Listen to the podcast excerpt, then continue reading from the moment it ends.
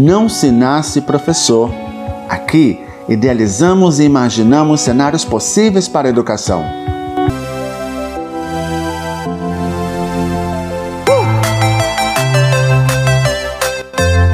Eu sou Jonathan da Rocha, especialista em neuroeducação e apaixonado pelas abordagens pedagógicas modernas na educação. Experiência pela qual uma pessoa se identifica com outra, tendendo a compreender o que ela pensa e sentir o que ela sente, ainda que nenhum dos dois o expresse de modo explícito ou objetivo. Essa é a definição da palavra empatia pelo dicionário Aulete. E a pergunta de hoje é: você tem se colocado no lugar do outro ultimamente?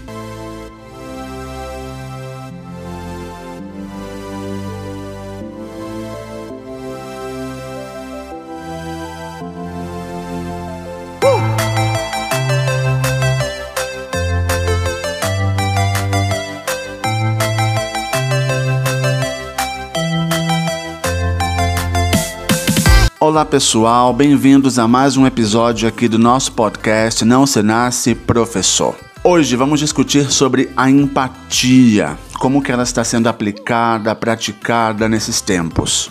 O termo empatia deriva da palavra grega empateia, que significa paixão. E o grande psicanalista Freud já resumia muito bem afirmando que empatia é a capacidade de se colocar no lugar do outro. E para estes tempos de pandemia que estamos vivendo, é uma palavra, um sentimento que deve estar presente em nossas vidas. Como já é de praxe, os temas do nosso podcast sempre saem de experiências que eu vivencio no meu cotidiano docente. E essa semana eu assisti a um vídeo de um professor universitário no Peru que expôs toda a sua frustração em tentar lecionar de maneira virtual e obter pouca ou nenhuma cooperação por parte dos estudantes. E ouvir o relato, o desabafo desse professor me tocou profundamente, porque é uma situação pela qual eu também estou passando. Quando se instaurou o distanciamento social e, e todo o setor educativo teve mais ou menos aí duas semanas para se adaptar ao novo sistema de aula virtual, Muitos colegas professores comentaram que, para mim, seria fácil me adaptar a essa nova, nova modalidade, já que eu utilizo e trabalho com metodologias ativas e tecnologias digitais. Mas não, não foi e não está sendo. Sabem por quê? Porque, como já discutimos em outro episódio aqui do nosso podcast, a educação é um sistema, é um sistema integrado, não se faz sozinho.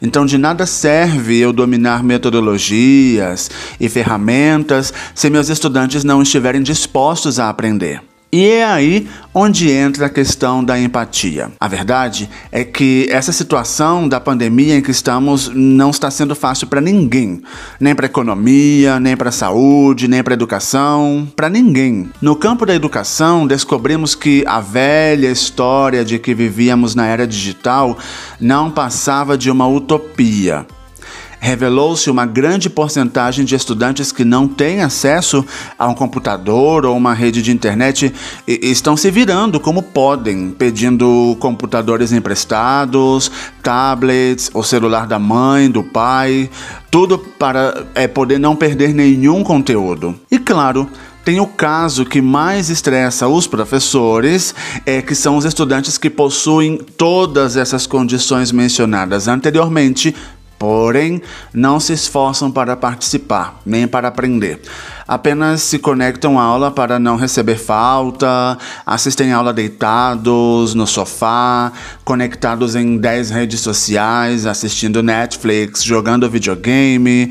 E, e estes são os primeiros que depois dizem: Hum, eu não consigo aprender online. A descrição desse perfil de estudante é justamente a que levou o professor mencionado no vídeo no início a fazer um desabafo, pois seus estudantes nem ligavam a câmera e ficavam em, em um silêncio sepulcral, sem participar. Por parte dos professores, desde o início caiu sobre suas costas uma grande responsabilidade de atualização, formação, adaptação, transição Tudo isso em uma velocidade recorde, sem falar nas cobranças da escola, da Secretaria de Educação, dos pais, de toda a sociedade educativa, que esperava que os professores fizessem milagres. E é justamente isso que eu tenho visto é, alguns professores fazendo milagres, se reinventando para poder proporcionar aulas divertidas, interativas e significativas para seus estudantes. Também há os professores que não conseguem entender o lado dos estudantes que têm oito matérias para cumprir, seis atividades avaliativas em cada matéria, sem um espaço adequado em casa para estudar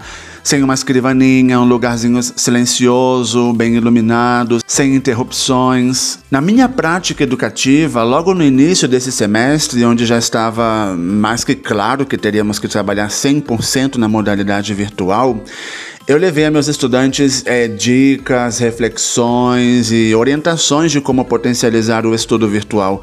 É, em outras palavras, eu os fiz refletir que o espaço virtual também é um espaço de aprendizado, apenas diferente do presencial, mas onde também se pode aprender. E funcionou, ajudou muito, mas em muitas aulas ainda é difícil você perceber que os estudantes não estão participando, você faz uma pergunta e. silêncio. Ou você tem que falar para a tela sem poder visualizar os estudantes, é, ou seja, sem interação.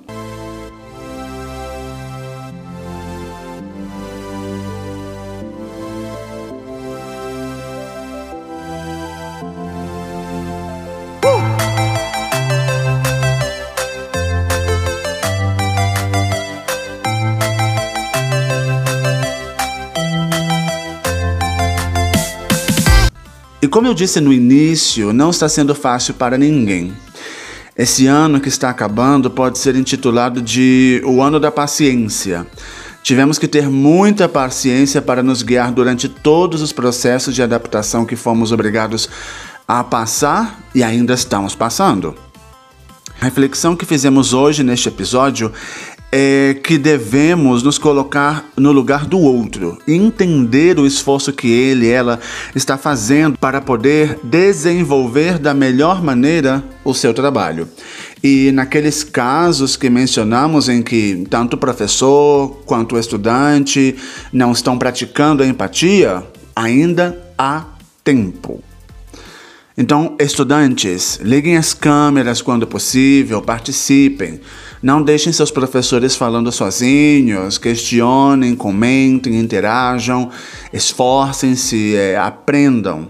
E professores, Sejam flexíveis, escutem seus estudantes, procurem saber se estão bem, se precisam de alguma coisa em que você pode ajudar, em, entendam que a qualidade da internet não é a mesma para cada estudante e principalmente que não todos aprendem da mesma maneira. Com paciência, empatia e fé que tudo vai melhorar, poderemos passar por esse período sem maiores sequelas, ajudando e apoiando um ao outro.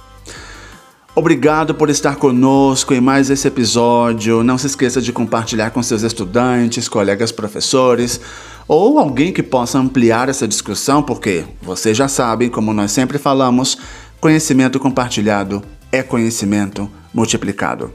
Até uma próxima. Tchau, obrigado.